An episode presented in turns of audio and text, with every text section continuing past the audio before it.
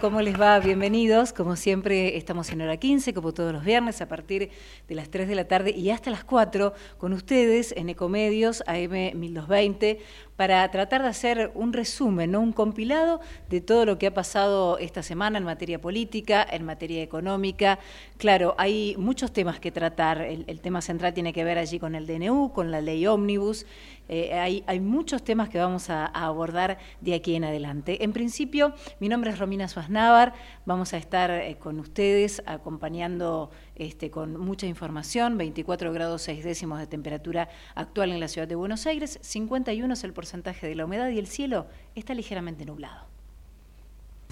Auspician, hora 15. Grupo Petersen, desde 1920, construyendo el país.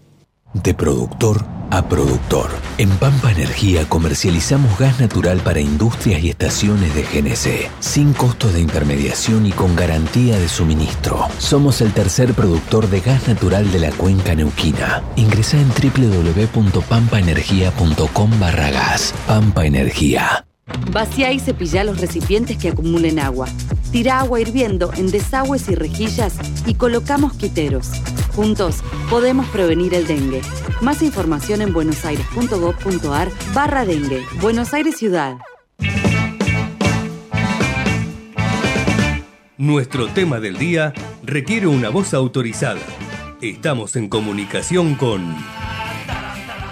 Y ahora sí, eh, vamos a hablar con alguien que tenemos en línea, él es diputado, justamente se trata de Lisandro Nieri, diputado de la UCR por la provincia de Mendoza, integrante también de la Comisión de Presupuesto y Hacienda. Ustedes saben que eh, ya desde el lunes pasado se está tratando allí en el anexo de la Cámara de Diputados, desde el lunes, ¿no? El DNU, la ley ómnibus que había propuesto el presidente de la Nación, Javier Milei. ¿Cómo le va, diputado Nieri? Muy buenas tardes. Romina Suárez Navar es mi nombre. ¿Qué tal, Romina? Muy buenas tardes. Muchas gracias eh, por esta comunicación con Ecomedios. No, un placer a ustedes. La verdad, eh, diputado, hemos visto ya desde el lunes pasado, algunos días, cómo se está tratando esta ley, el DNU por un lado, la ley ómnibus por el otro. ¿Cómo está hoy el debate eh, a este punto, ya después de haber eh, debatido varios días, ¿no? con algunos exabruptos por allí, con algunas, este, digamos, rispideces desde la oposición? Eh, ¿cómo, ¿cómo, usted lo vio desde como integrante, ¿no? justamente de la Comisión de Presupuesto y Hacienda? Sí, bueno, ha sido un trabajo muy, muy intenso, ¿no? La ley es muy amplia y abarcativa de, un montón de temas, ¿no? Son 664 artículos. Eh, también, como bien lo decías, ¿no?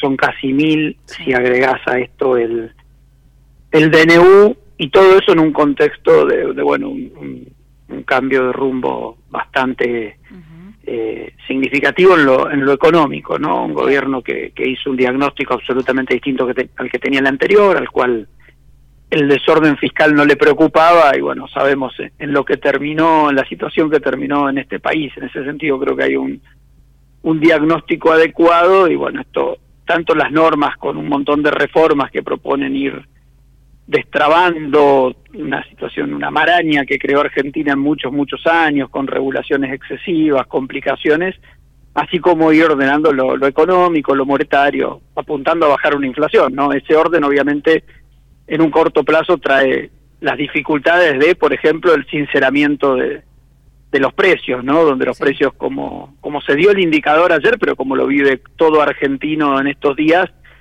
venían a un ritmo gravísimo, sumamente preocupante, del, corriendo al 300% anual, pero bueno, ahora con un 25% en el mes, la, la más alta de los últimos muchísimos años, y, y bueno, eso se siente se siente en el bolsillo. Pero Romina, me preguntabas, el debate creo que ha sido bastante constructivo. Está claro que hubo rispideces, que hubo ruidos, pero bueno, en, prácticamente tres días de trabajo, creo muchos de ellos estuvimos de nueve hasta más de las doce de la noche, eh, los primeros días, ayer fue algo más corto. Eh, bueno, es noticia lo ruidoso, pero mm. creo que hubo un trabajo constructivo, ¿no? Donde se pudo entender muchas veces el espíritu de, lo que pretende hacer el gobierno y, bueno, hacer aportes. Es una ley que tiene, bueno, un gobierno que la presentó a los pocos días de, haber asumido, tiene hasta errores formales, cosas que, que en el trabajo legislativo se pueden mejorar. Y después hay un montón de puntos coincidiendo yo en el espíritu de que hay que hacer reformas, de que hay que cambiar un montón de cosas en Argentina para, para un mejor funcionamiento económico, para una mejor calidad de vida de la gente, pero que hay un montón de puntos que, a, mi, entender, bueno, tienen que ser revisados, no son no son admisibles, ¿no? Pongo ejemplo. Como por eso, eh, está claro. Por ejemplo, ¿cuál, diputado? Primero quise hacer hincapié en, en en que mucho de, la, de las dos normas es positivo, ¿no? Porque si no uno marca lo, lo complejo y, ahí se detiene siempre.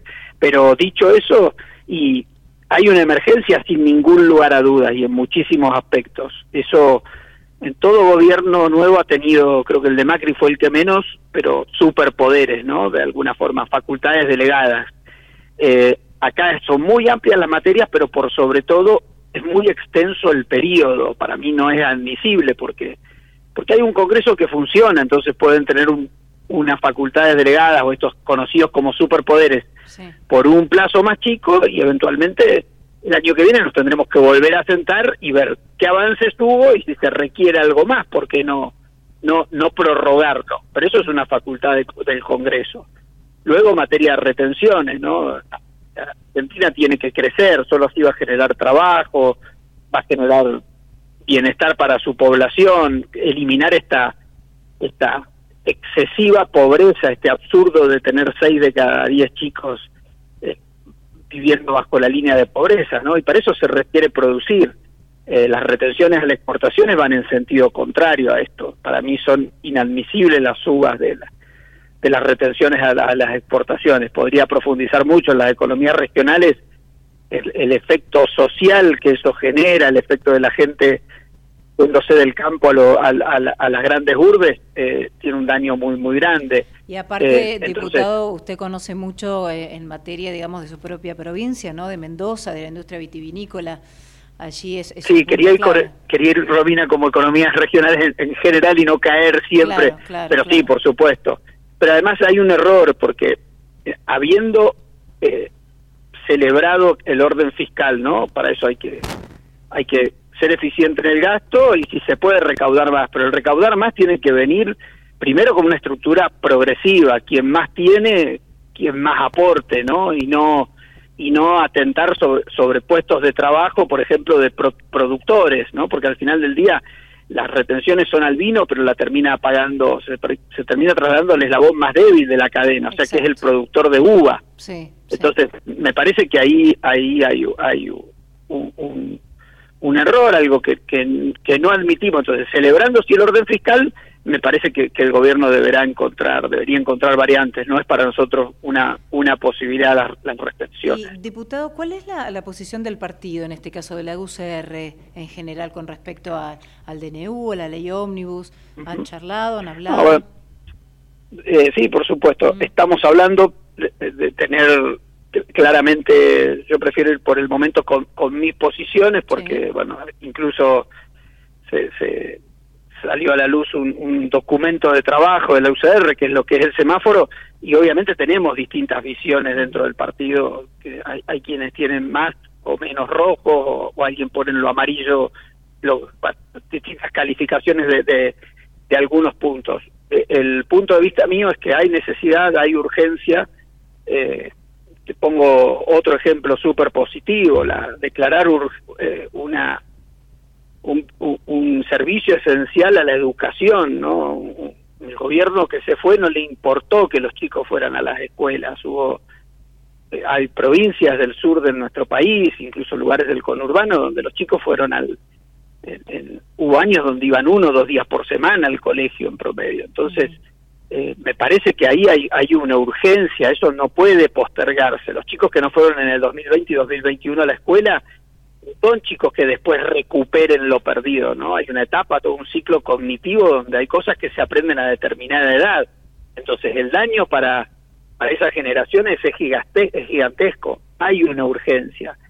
No es lo más feliz el, la figura del DNU, pero también tenemos que ser ciertos que en Argentina desde, el 94, pero por sobre todo con esta aprobación tácita que, que, se reguló en, en, la ley del año 2006, eh, se venía trabajando de esa forma, ¿no? El gobierno anterior sacó 178 DNU. Eh, te, te, pongo ejemplo, el gobierno de Dualde, que duró un año y medio y había funcionamiento del Congreso, sacó más de 150 DNU en solo ese plazo. Ninguno fue ratificado, entonces de un día para el otro parece que, que, se quiere cambiar absolutamente la vara y que, y que insólitamente el Frente de Todos, que, que es el partido que, que así lo reguló y que más abusó de la situación, ahora parece que son todos los constitucionalistas número uno, ¿no? Insisto, para mi criterio hay urgencia y bueno, hay que trabajar en eso. Dicho eso, también una, un aporte hacia el, hacia el, o sea, un comentario, la urgencia, eh, si, si, si es así, si así el, el oficialismo la considera, también tiene que ser muy práctico al respecto y poder retirar temas que requieren de más discusión, que no tienen urgencia y que pueden llegar a demorar los puntos urgentes que tiene esta norma. Y te pongo como ejemplo bien claro todo el tema electoral, ¿no? Argentina recién en el 25 tiene tiene las próximas elecciones, ¿no? Exacto. El 25 ya es tarde para hacer reformas electorales, porque suena a, como oficialismo propongo las modificaciones como me va a venir mejor en lo electoral a mí pero tenemos todo el año 24, entonces, ¿por qué no tratarlo en ordinarias desde el primero de marzo y ponernos un cronograma al respecto? Bien, bien. Es, no, no, hay, no es que no haya voluntad de, estudiar y de trabajar, pero créeme, Romina, que es muy, pero muy extenso. Y la misma urgencia,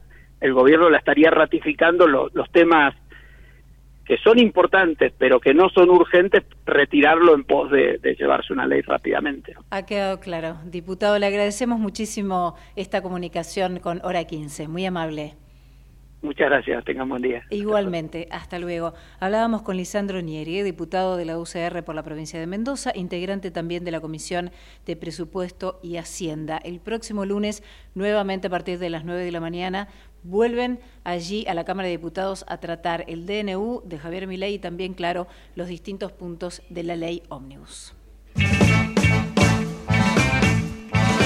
Estamos en Hora 15. Información, opinión, reflexión, agenda y todo para cerrar tu viernes de la mejor forma.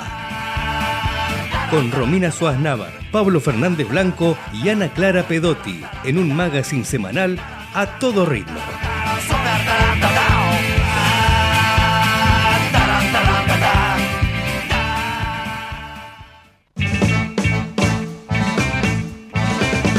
Para ayudarnos a entender un tema, lo mejor es consultar a los que conocen. Ahora vamos a dialogar con 14 minutos ya han pasado de las 3 de la tarde.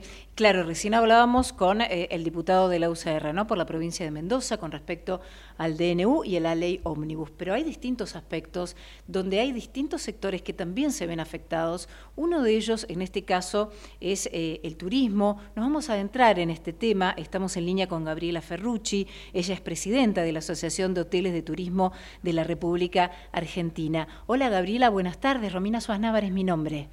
Hola Romina, buenas tardes, gracias por, por entrevistarnos. Eh, a ver, eh, si ahí escuchaba, eh, en, turismo hay como distintas eh, situaciones. Sí. Yo, nosotros representamos la hotelería, como bien decías, exacto. En hotelería el DNU en realidad derogó leyes que no estaban en, en vigencia, o sea, la ley 18828 que fue eh, eh, fue sancionada en el 70 que, categorizaba hoteles a nivel nacional, esa, esa ley no estaba en práctica. Eh, o sea, las modificaciones en general no, no tuvieron mayor impacto. ahí, hoy está suspendido todo el capítulo que tiene que ver con, con la parte laboral, donde para nosotros ahí sí vemos una oportunidad de mejora, sobre todo porque todo lo que tiene que ver con la reforma laboral hay una parte grande que está orientada a, a lo que eran las multas este, y, que generan em, eh, este, en su momento la implementación de esas multas lo único que hicieron fue generar e incrementar la industria del juicio, o sea, perjudicaron en realidad la, la situación de, de, de, toma de, de, gente para las pymes y, y ahí sí creemos que hay una discusión interesante para, para compartir, sobre todo porque eh, el, sistema de las multas deja de dar previsibilidad a las contrataciones laborales. Y respecto a los artículos que se modificaron y que tienen que ver con nuestra actividad, hay sí uno que, que deroga, eh, nosotros tenemos este, un reclamo hace muchos años que tiene que ver con los alquileres turísticos temporarios, los ATT, eh, se derogó un artículo que, establecía em, que se consideraba cuando los alquileres turísticos eran por menos de tres meses, se lo asemejaba a un contrato de hospedaje, o sea, se lo igualaba a una situación de hotelería al que se alojaba en ese departamento. Ese artículo se derogó, o sea, cambió esta condición, ahora vuelve a ser una locación normal. La verdad es que en la práctica ese artículo igual no nos ayudó a regular los ATT porque hemos visto en la práctica que, que salieron un montón de departamentos de la oferta de alojamiento tradicional para pasarse turísticos. Por eso digo que ahí igual hubo una deuda este, de, de, quienes nos gobiernan, porque en general en todos los lugares del mundo, que también es un problema este, que existe en todas las ciudades del mundo, quienes regulan el tema son los gobiernos provinciales o municipales, que son los que se encargan de establecer normas de control y que lo verifican. la verdad que en la Argentina, al igual que en la mayoría de las ciudades del mundo, eso no se ha logrado, eh, por lo cual, si bien este artículo no, nos perjudica en que dejan de ser eh, considerados contratos de hospedaje, en la práctica igual, aun cuando existía, tampoco nos daba ningún cambio porque, porque no, no, se regulaba. No era significativo. Claro, entiendo. Ahora, eh, eh, Gabriela, digo, em, ¿hay algún aspecto positivo del artículo que ustedes digan, bueno, la verdad que esto sí, estamos contentos, nos están, digamos, de alguna manera visibilizando, este, tenemos apoyo en esto? Bueno, eh, eh, lo de la reforma laboral claramente es un punto muy importante que, mencionamos porque nosotros somos, no hay que olvidarse que nuestra actividad es una actividad de servicio, eh, demanda muchísimos recursos humanos y el costo del recurso humano y sobre todo del capital de trabajo de, humano, cuando no se prevé, no, se está, no está claro cuál es cuál va a ser en algún momento su, su valor en la desvinculación, eh, genera una, eh, que decíamos antes, una imprevisibilidad en el negocio muy alto. O sea, no sabes. La verdad que no sabes cuánto te podría salir desvincular a alguien sin causa, porque eh, este sistema de, multas y de actualización que existe hoy es, es muy tirano. Ese es un punto. El otro sí es eh, hay un artículo que modifica mm, el, eh, un, artículo del Código Civil y Comercial que se modifica, que es el 958, y establece que em, se, se puede definir los contratos entre partes eh, van a ser eh, de, disposición o de, de acuerdo eh, libre entre privados. Esto, ¿qué es lo que pasa? En la hotelería, sí hoy no tiene una norma que rija eh, en la, mm, o sea, cualquier cosa que pasa entre el huésped y el hotel se rige por el Código Civil Comercial que es de 1800 y pico, o sea, tiene más de 150 años, cuando no existía la hotelería como tal. Tal cual, era otra, otra forma. Exacto, entonces no, no, está previsto mucho de los usos y costumbres que existe hoy en el vínculo entre el huésped y el hotelero. Bien. Este cambio permitiría en el futuro, obviamente dentro de, las este, cuestiones de, defensa al consumidor y, dentro de los reglamentos que ya existen, cubrir situaciones que hoy no se pueden, no, están previstas en el Código Civil. Entonces, un ejemplo que nosotros siempre decimos es eh, a una persona le pasa algo en la calle, en la puerta del hotel, no es responsabilidad del hotelero. Eh, en, como está hoy el Código Civil, podría ser responsabilidad del hotelero, si le pasa algo afuera de la puerta del hotel. Pero de la otra forma no. Exacto, cuando, en el futuro si nos podemos establecer, mira, el hotel es responsable de la puerta para adentro, por decirte algo, bueno, eso se puede acordar en un contrato entre partes. Eh, este cambio permitiría reflejar la realidad del negocio que hoy el Código Civil no lo prevé porque hace 150 años no estaban los hoteles como están hoy, o sea, el, hospedaje era diferente a lo que es hoy. Eso lo vemos como beneficioso también. O sea, creo que hay cuestiones, en resumen, que tienen que ver con analizar el, la situación existente en, en las actividades, eh, actualizar la normativa que la rige, eso me parece que es muy valioso, esa discusión creo que hay que, dar, hay que darla, Eh, porque, porque hay mucha de la normativa que nos rige hoy que tiene muchos años cuando este, o sea, se pusieron cuando la actividad no era lo que no, y todo se ha ido modificando, ¿no? Este, las relaciones inclusive, la hotelería no es la misma, digo, ni en infraestructura, ni, ni, ni en trato, ni en nada. Em, Gabriela, la verdad que ha, quedado claro la, la, posición, en este caso eh, hotelera, ¿no? y de, hotelera en general, digo, con esto que vos mencionabas, eh, con respecto a los alquileres turísticos, al, personal y demás. Te agradecemos realmente muchísimo esta comunicación con Hora 15. Ha sido muy bueno, amable. Muchas gracias, Romina, un gusto. Al contrario. Igualmente, hasta luego. Hablábamos con Gabriela Ferruche, ella es presidenta de la Asociación de Hoteles de Turismo de la República Argentina, a propósito justamente de estos eh, nuevo DNU y de la ley ómnibus que aún está en tratamiento en el Congreso Nacional. A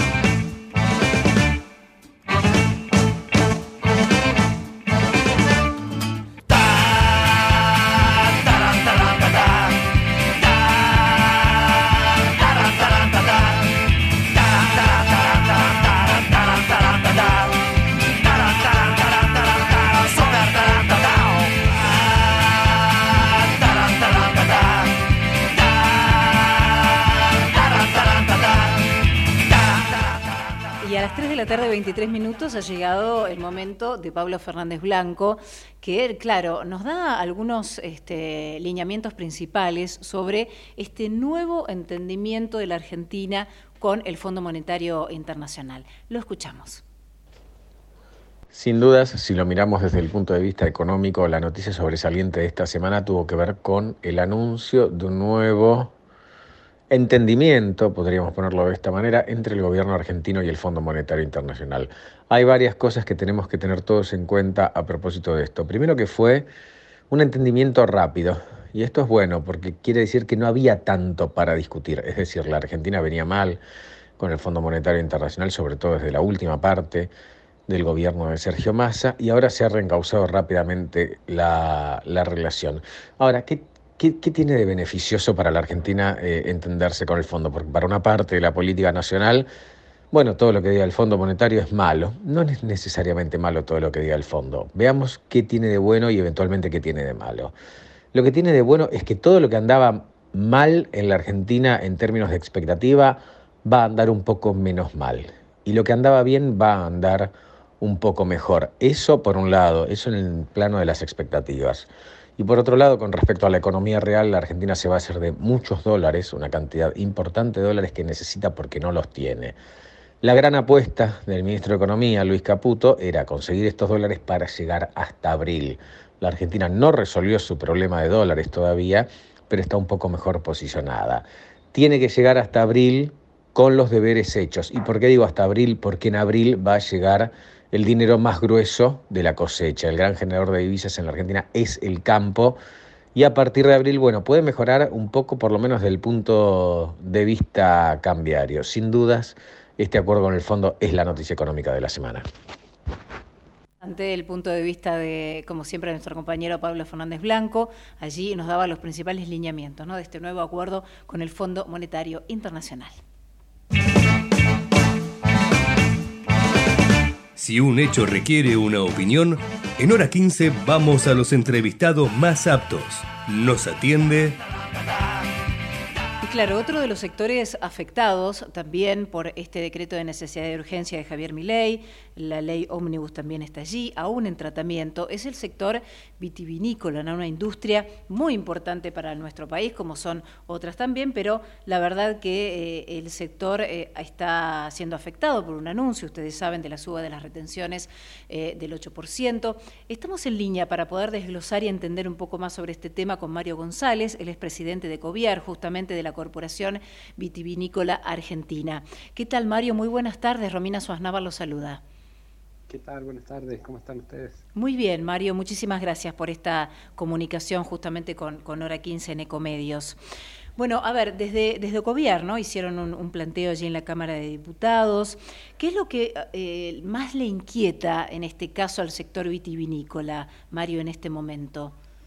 Bueno, primero, como bien decías en introducción, eh, es este anuncio del 8% de incrementar el derecho a las exportaciones. Sí la vitivinicultura ha hecho un esfuerzo muy grande en los últimos 30 años para ir posicionando al vino en el mundo.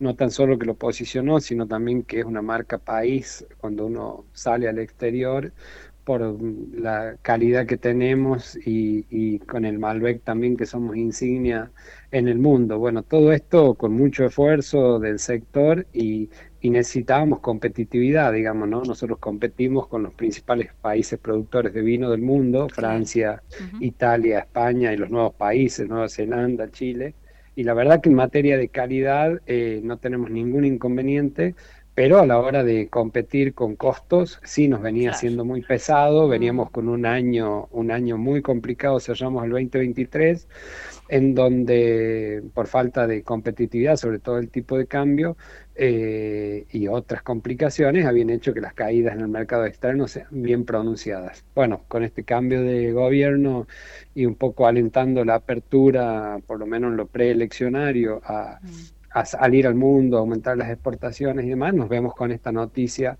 de incrementar el derecho a las exportaciones que habíamos logrado después de mucho esfuerzo y mucho trabajo que se eliminen. Nosotros teníamos el 4,5% y en septiembre bajó al cero en septiembre del 2023, medida que la verdad que nos, nos vino muy bien, no por el porcentaje en sí, porque teníamos otros problemas, como te explicaba recién, del tipo de cambio muy retrasado, pero sí desde, lo sí desde lo conceptual era muy importante pensar que una economía regional que genera empleo en pueblos del interior del interior con complicaciones logísticas, con complicaciones energéticas, con complicaciones hídricas, pero producimos en el desierto con mucho esfuerzo y sacamos nuestros productos al mundo, eh, lo veíamos muy importante que no se grave con un impuesto más, por eso festejamos mm. eh, este cuatro y medio bajarlo al cero. Y la verdad que ahora estamos con esta idea del 8, la estamos explicando nuevamente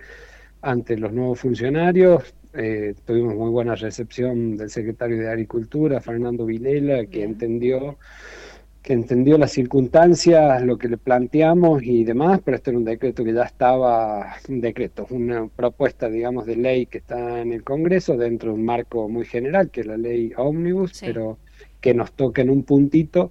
Así que bueno, hoy estamos haciendo un esfuerzo muy grande con todos los legisladores, sobre todo de informar eh, esto, ¿no? Nosotros somos una cadena eh, que es la que mayor mano de obra genera por hectárea de todos los productos que hay en nuestro país es la que mm, mayor valor agregado le genera a cada, a cada kilo de uva que cosechamos, es la que mayor valor agregado se le da eh, a, a, la hora de salir con el producto final y es la que mayor eh, ingreso, digamos, por hectárea también genera en exportaciones, digamos, ¿no? Teniendo en cuenta, por supuesto, que tenemos un volumen no muy grande comparado contra cualquier cultivo de extensión, digamos, ¿no? Pero me refiero cuando uno compara en los mismos términos. Así que bueno, todo esto sumado a que la recaudación del fisco sería solamente de 60 millones de dólares, 65 millones de dólares, o sea, algo muy pequeño, pero que haría mucho daño a toda una industria que está presente en más de 18 provincias y que es realmente importante para la vida de muchos pueblos, creemos que es una incoherencia y lo estamos tratando de, de explicar. Creemos que esto se ejecutó quizás desde la falta de conocimiento, por eso estamos dispuestos a, dialogar. seguir explicando, seguir comentando. Mario, eh, ¿cómo está hoy el sector en, esto del costo de los insumos? ¿no? Sabemos que el vidrio eh, aquí no, no, no, se consigue, en la Argentina, el, tema de los corchos para justamente las botellas, ¿cómo se vienen manejando con este tema? Bueno, sí, también es algo que nos, que nos complicó mucho el 2023 porque teníamos eh, eh, las IRAS, que eran las que se complicaban para las aprobaciones y para poder ingresar estos productos. Eh, y ahora, digamos, también con un impuesto país eh, que se aumentó, con lo cual los insumos también se aumentan dentro de, de la cadena, todavía siguen los problemas para poder liquidar y hacer pagos en moneda extranjera, con lo cual un tema que tampoco está resuelto. Mm. Así que bueno, esperemos que, pronto se pueda equilibrar todo y tengamos alguna luz verde para, para poder seguir creciendo. Nosotros la vitivinicultura necesita crecer en exportaciones y, y bueno, justamente este tipo de medidas eh, hacen todo lo contrario, ¿no? que nos achiquemos cada vez más. Bien, bien, Mario, ha quedado claro la posición entonces. Muchísimas gracias por esta comunicación aquí en Hora 15 por Ecomedios. No, por favor, muchísimas gracias a ustedes. Al contrario, que tengan muy buenas tardes. Hablábamos con Mario González, el presidente de COVIAR, Corporación Vitivinícola Argentina.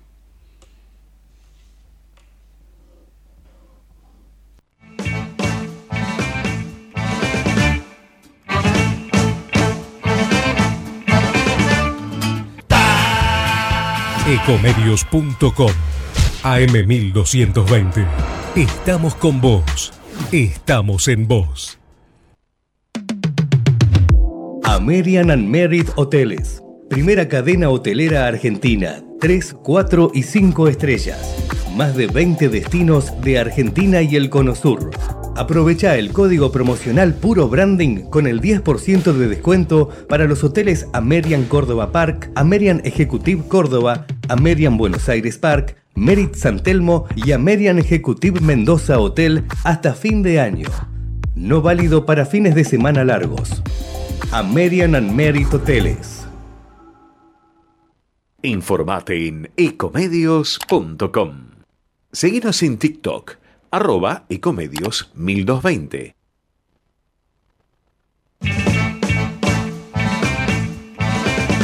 Te proponemos moverte un poco, salir de la comodidad de tu casa.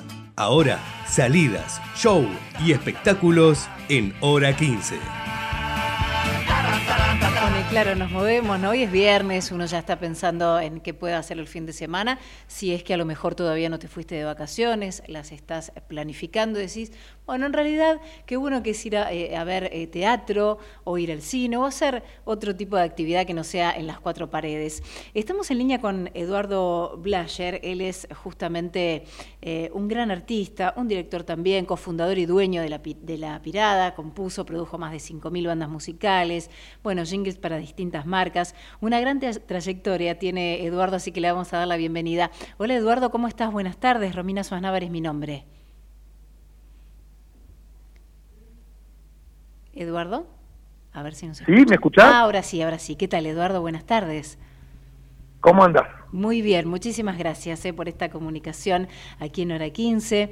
Eduardo, eh, mañana es el gran debut, ¿no? El sábado 6 de enero regresa, le contamos también a los oyentes, al Paseo de la Plaza, en la sala Julio Cortázar, que es una sala maravillosa. Milch, descubrí quién es, ¿no? Así se llama esta obra, va a ser todos los sábados a las 20.30 pero me gustaría, Eduardo, que, que, le cuentes a los oyentes de qué se trata esta obra, ¿no? Para, para así este, podemos ir a verla.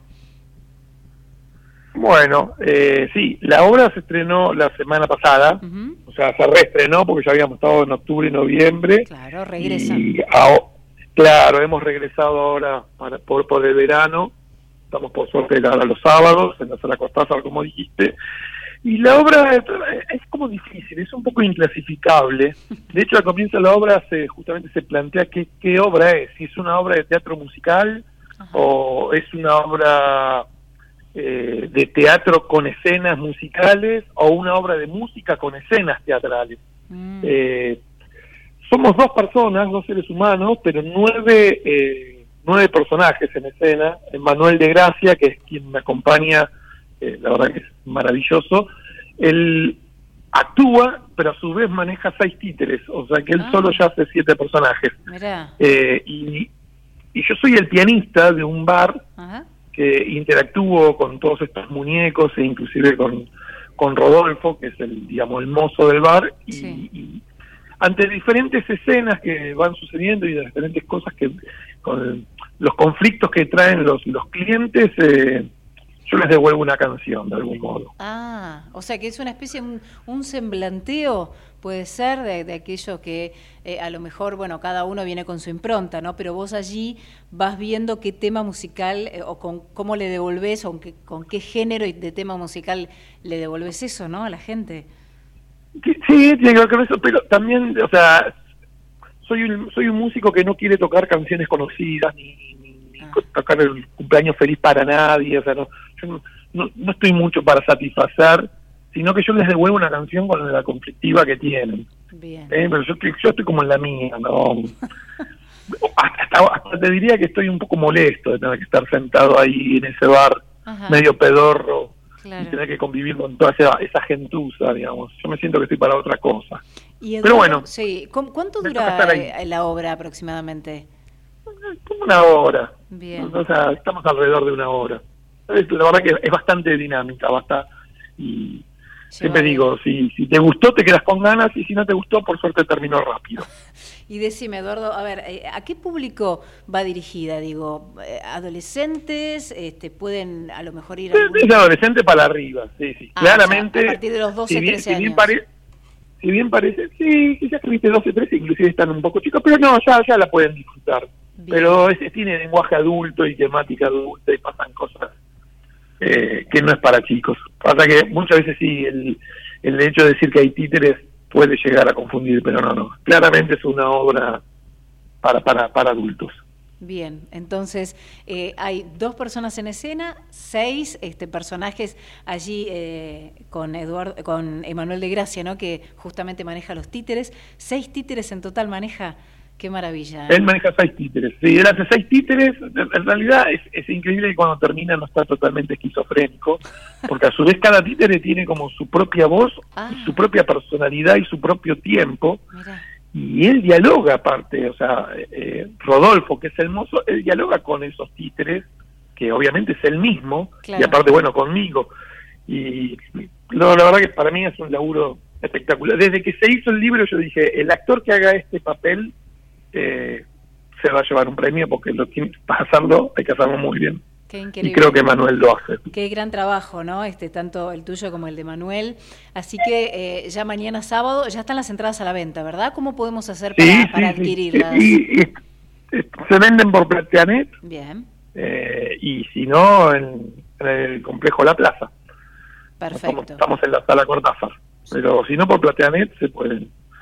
Sí. Y reiteramos que la función es a las 20.30, ¿no? Los sábados. 20.30, sí. Los sábados a las 20.30 estamos. Sí.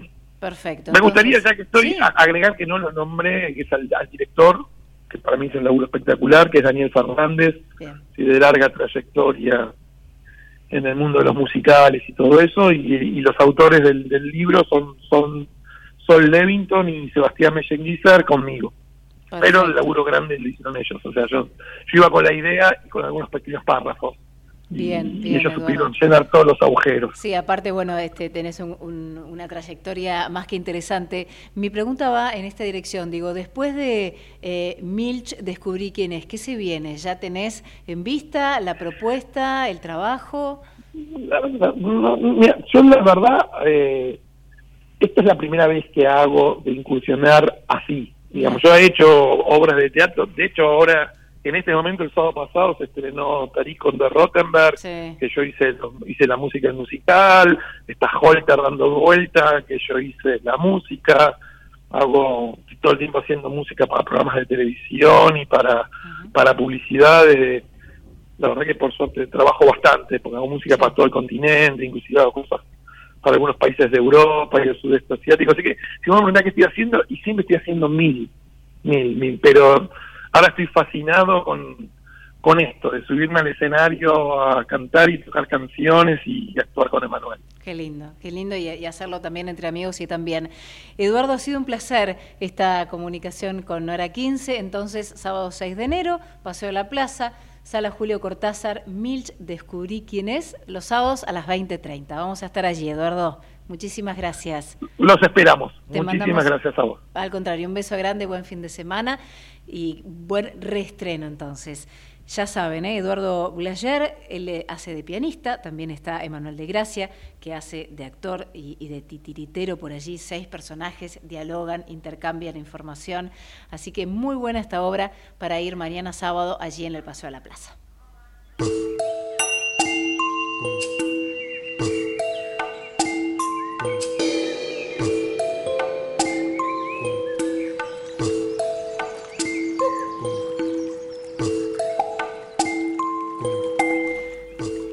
3 de la tarde, 41 minutos, momento, claro, del placer, nos vamos a los números, a las finanzas, a, a lo más duro y crudo que le toca a ella, ¿eh? con esa voz tan dulce, pero bueno, parece que este, nos, nos, va a indicar por dónde ir también con un índice de inflación tan pero tan alto, dónde podemos invertir. Hola Ana Clara, ¿cómo estás? Buen año, ¿eh? nuestra especialista Hola. en finanzas. ¿Cómo va es Ana verdad, Clara es la vez del año que hablamos. Muy bien, muchas gracias. Al contrario, Feliz un placer. año. Igual, igual, un placer muy grande. Bueno, Ana, este, de vuelta, ¿no? Este año donde de golpe todavía, por un lado el DNU, por el lado la ley ómnibus, y nosotros seguimos ahí viendo, bueno, ¿qué hago con los pesos? ¿Dónde invierto? Ahora que también parece que tenemos novedades, ¿no? En cuanto al, al, al billete de 10 mil, al billete de 20 mil, formalmente ya aceptado pero que, bueno, a lo mejor empieza a disminuir un poquito el tema del, de los pesos circulantes, ¿no, Ana? Esperemos, esperemos que eso tenga algún efecto positivo. Sí. Ya en el, en el manejo de dinero de todos los días debería tenerlo, pero bueno, siempre apostando a que la inflación tienda a bajar y no a pegar el salto que pegó el mes pasado, que si bien en el gobierno festejan y dicen que era el número era mucho menor que el que se esperaba, más de 25% de inflación en un solo mes, es, es preocupante y la verdad es que todos lo sentimos eh, todo el tiempo en el bolsillo. Nos damos cuenta, el termómetro lo tenemos todos al, al estar haciendo las compras o el estar en la calle todo el tiempo. Vemos que los precios est- están desbocados y si bien el mercado espera que la inflación tiende a, tienda a bajar en estos próximos dos meses, o sea, en los primeros tres meses de este año, mejor dicho, también espera que este año, todo 2024, tenga una inflación superior al 200%. Entonces, da una, una señal de alerta de que, bueno, a estos pesos eh, queman. Esa es la idea, es que los pesos queman. Claro. Y ahí... Y hay que eh, gastarlo, ¿no? Si nos quema, lo tenemos que sacar de encima. Claro, el tema es que, bueno, gastar esos pesos genera más inflación, entonces a veces uno dice, bueno, quisiera ahorrar, quisiera ver en dónde invertir, y ahí está bastante difícil es, este año, sobre todo porque la estrategia del Banco Central y del Ministerio de Economía fue bajar fuerte las tasas de interés eh, para hacer que justamente se licúen los saldos, o sea, que los pesos estos tengan menos valor, o sea, tengan menos valor dejar el peso en el banco o en un fondo común de inversión. Sí. Justamente vemos que las tasas de plazo fijo cayeron muchísimo, también cayó muchísimo eh, la tasa que pagan las billeteras virtuales a- a- con esta caída de tasas. Entonces la pregunta es, bueno, ¿tengo un pucho de pesos con el que voy a llegar a fin de mes o, o me entró una plata extra que la quiero guardar, pero el mes que viene la tengo que gastar? ¿En qué la invierto? Esa es la pregunta claro, y ¿cómo está hago? difícil. Sí. La verdad es que no es no está tan sencillo de responder, Mm. pero hay dos certezas que tenemos en este momento que, que lo podemos usar a nuestro favor para pensar en esa inversión. Es esta, la que dije primero, la inflación va a seguir alta. Sí. Y es una gran incógnita para, eh, o sea, si bien el gobierno nos promete que esta inflación va a ser un fogonazo inflacionario y que luego la inflación va a tender a bajar, es una gran incógnita cuándo y en qué nivel, porque, bueno, el propio presidente había anticipado que si era 30% de inflación la de diciembre era un numerazo, o sea que él Sí. esperaba una inflación más alta incluso. Así que cualquier eh, inversión atada a la inflación puede ser una buena inversión, pero hay que ver los plazos. En el mercado, como justamente todos están mirando que la inflación va a ser muy alta, los bonos que invierten en, en cerca, o sea, que siguen a la inflación, de largo plazo ya tienen rendimientos negativos, porque todos los inversores, todas las empresas fueron comprando ese bono. Entonces, no da tanta ganancia como los bonos de corto plazo.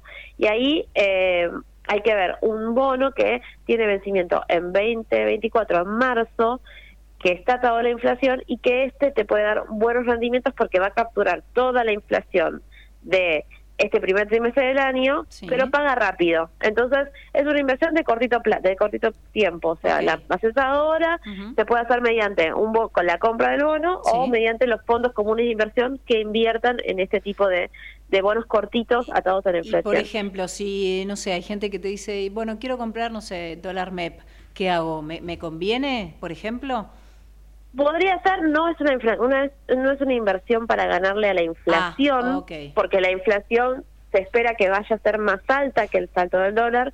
Lo que el Banco Central a principio de este año, de, a el último día del año anterior, pero a principio de mes, ratificó que este mes va a mantener la devaluación del dólar oficial en el 2% mensual. Algo que parece cada vez más difícil de sostener porque si el Banco Central le pone el freno al dólar oficial y la inflación corre a este nivel de acá a marzo, en marzo se va a haber comido la inflación todo el beneficio, entre comillas, que le dio la devaluación de diciembre.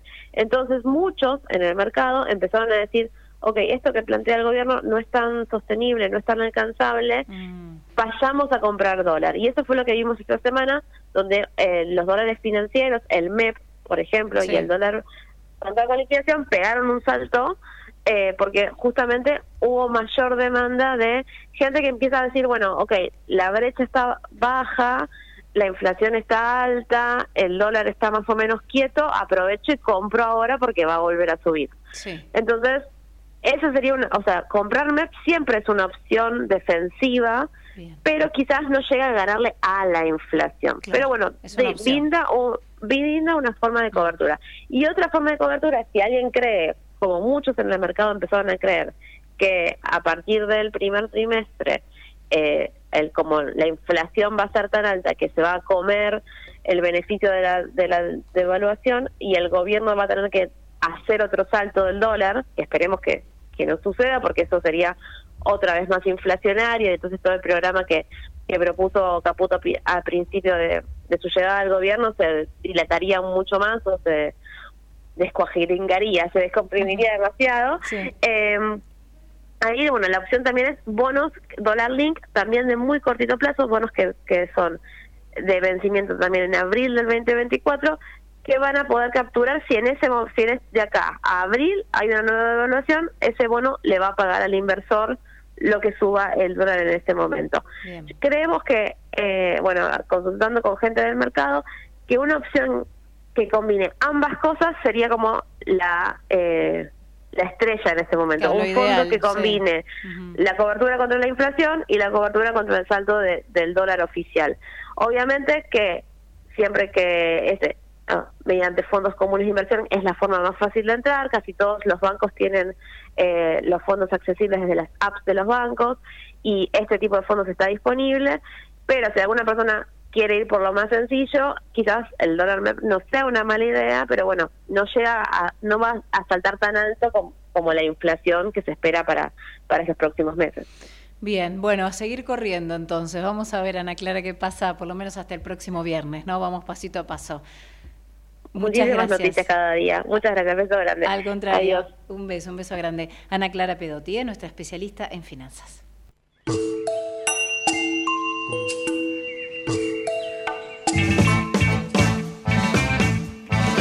Estás en Hora 15.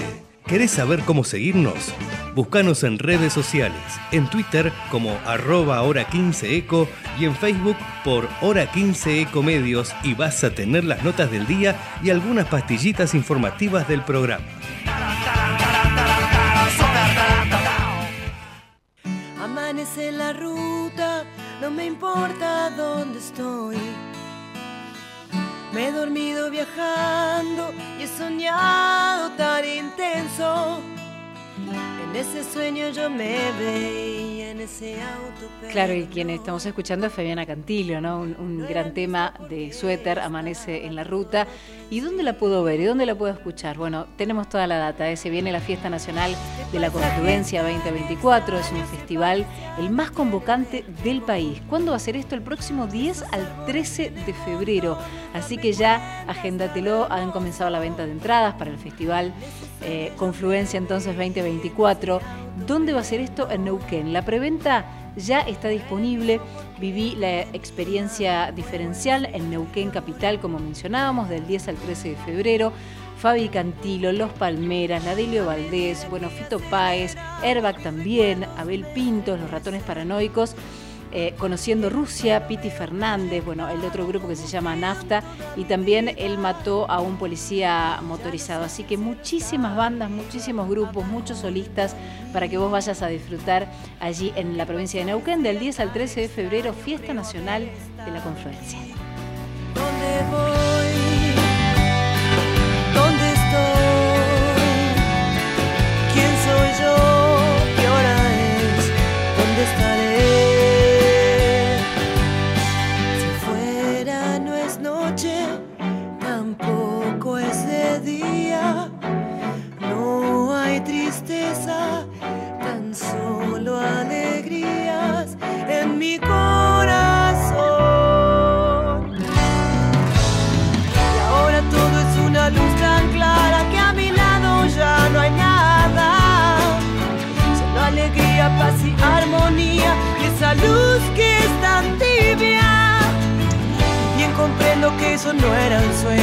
Ese auto estaba yo. Y ese auto estaba todo roto y con fuego en su interior. ¿Dónde voy?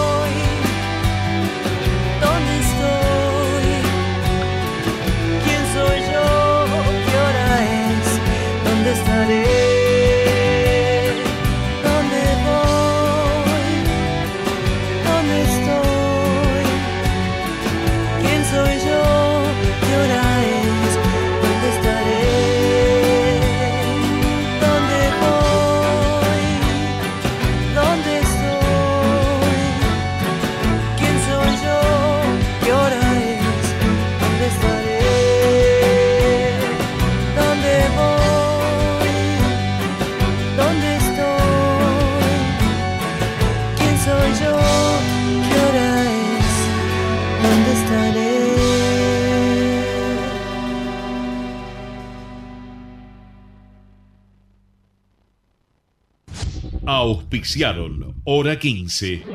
Grupo Petersen, desde 1920, construyendo el país.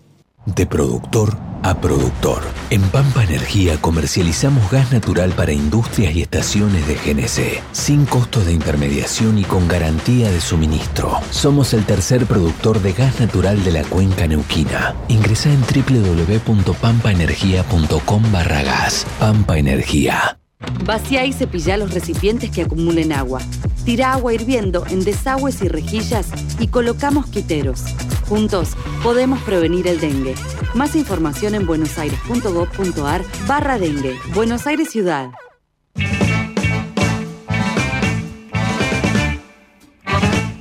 Y habíamos hablado de ir al teatro, de ver alguna obra, como en este caso este, Milch, descubrí quién es, pero claro, también se puede vacacionar aquí en Buenos Aires, hay este, gente de muchas provincias que viene justamente a vacacionar aquí a la capital federal y hay varias experiencias que pueden hacer, como siempre les recomendamos aquí en Hora 15. Una de ellas es Blow Up Experience, así se llama.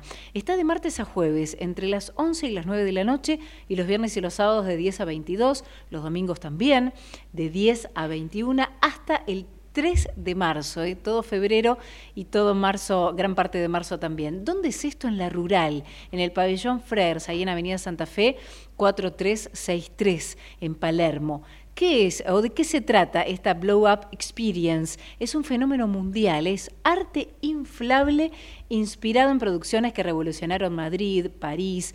Es una experiencia que fusiona el arte en este caso y la tecnología en espacios creativos e interactivos con más de 3.000 metros cuadrados de espejos, medio millón de pelotas, 35.000 LEDs, la última tecnología de mapping es para todas las edades, así que ya sabes, si estás por Buenos Aires, Blow Up Experience, allí este, podés ir a visitar en la rural, Santa Fe 4363. Otra de las eh, justamente eh, entretenimientos que tiene la rural en este caso, pero en Avenida Sarmiento 2704, esto es en otro pabellón, se llama Bubble Jump Park.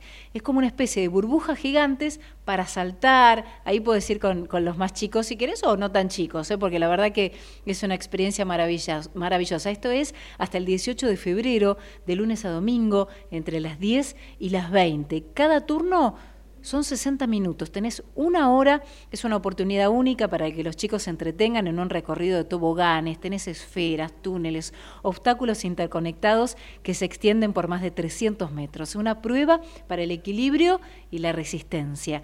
Eh, justamente. ¿eh? Además, cada hora hay un pocket show de burbujas que le dan un toque mágico a esta experiencia. Y si a lo mejor vos sos más de, museos, más tranquilos, bueno, mira, está el Museo de la Imaginación y el Juego. Esto es algo infantil particularmente, que tenemos a los chicos de vacaciones, así que también hay para ellos. Desde el 15 de enero, desde el próximo lunes, lunes, miércoles, jueves y viernes, entre las 9 y las 18, los sábados y domingos también, entre las 10 y las 19, en Avenida de los Italianos 851. Esto es en Puerto Madero. Es el Museo de la Imaginación y el Juego es maravilloso, te lo recomiendo. Es el primer espacio lúdico de la ciudad pensado justamente y diseñado para los tres segmentos de la infancia, entre los 0 y los 3 años, de 4 a 7 y de 8 a 12 años. ¿eh? Busca estimular la imaginación, la creatividad, el descubrimiento, fomentando las experiencias enriquecedoras. La actividad dura una hora y es con turno, ¿eh? así que hay que llamar por teléfono. Cada menor ingresa acompañado como siempre, por un adulto. Así que maravilloso estas tres propuestas, Blow Up Experience, Bubble Jump Park y el Museo de la Imaginación, el juego allí en Puerto Madero. Vamos con una noticia muy chiquitita antes de irnos, que la verdad me pareció este, tremendo lo que está pasando. Ustedes saben que Messi va a jugar justamente en el Inter allí de Miami. Ya salieron a la venta los tickets ¿eh? para este partido de Leo Messi y Los Ángeles Galaxy. Pero ¿qué pasó? Ya no las busques más, ¿eh? porque ya no están. Y vos me decís, ¿pero cómo? Si empezó hace cinco minutos. Bueno, justamente se vendieron todos los tickets en seis minutos. Fue el récord de venta realmente esta pretemporada que está haciendo Leo Messi en el Inter de Miami. Se conoce ya el, calendario de amistosos. Y claro, va a tener allí como eh, contrincante a Los Ángeles Galaxy. ¿eh? Ya se habían agotado todos los abonos locales para el año este, 2023, imagínate ahora, empezó el 2024 en seis minutos, listo, se eh, fusionó toda la venta para verlo a él, al más grande de todos, al que todos admiramos y realmente eh, quisiéramos eh, ser. ¿no? Los tickets se agotaron, como decíamos, un instante duraron las entradas para este partido. Claro, el atractivo máximo es Messi, pero también está Luis Suárez, además de Sergio Busquet, de Jordi Alba, una señal de este furor que todavía causa ¿no? la presencia de Leo Messi en los Estados Unidos y una advertencia para estos futuros tickets que se pongan a la venta que la presencia de Lío Messi. Así que la verdad, chapó para este gran jugador de la selección argentina, el Tata Martino eh, decía, ¿no? Y la verdad que no es sorpresa, porque le preguntaron, ¿te parece? En seis minutos agotaron las entradas y él dice, y no, no, no me parece algo este, raro porque tenemos al mejor del mundo, él es Lío Messi y estoy muy pero muy contento con él. Tata Martino, ustedes saben, es justamente el director técnico del Inter de Miami, el equipo de Leo Messi, contratado allí por David Beckham, este famoso eh, también exfutbolista. Segunditos nada más para las 4 de la tarde. Como siempre, este programa eh, lo hacen con mucho, mucha, este, mm, justamente, eh, trabajo no solamente estoy yo aquí frente a cámara y frente a los micrófonos, así que agradecemos en la operación técnica a Natalia Gozalo, en la producción periodística a Matías Urtac, en la ejecutiva a Javier Pensic, siempre tan pero tan atento. En la edición, Javier Martínez, mi nombre es Romina Sosnávar, como siempre un placer acompañarlos todos los viernes a partir de las 3. El próximo viernes estaremos aquí acompañándolos en Ecomedios, hora 15 AM 1220. Chao.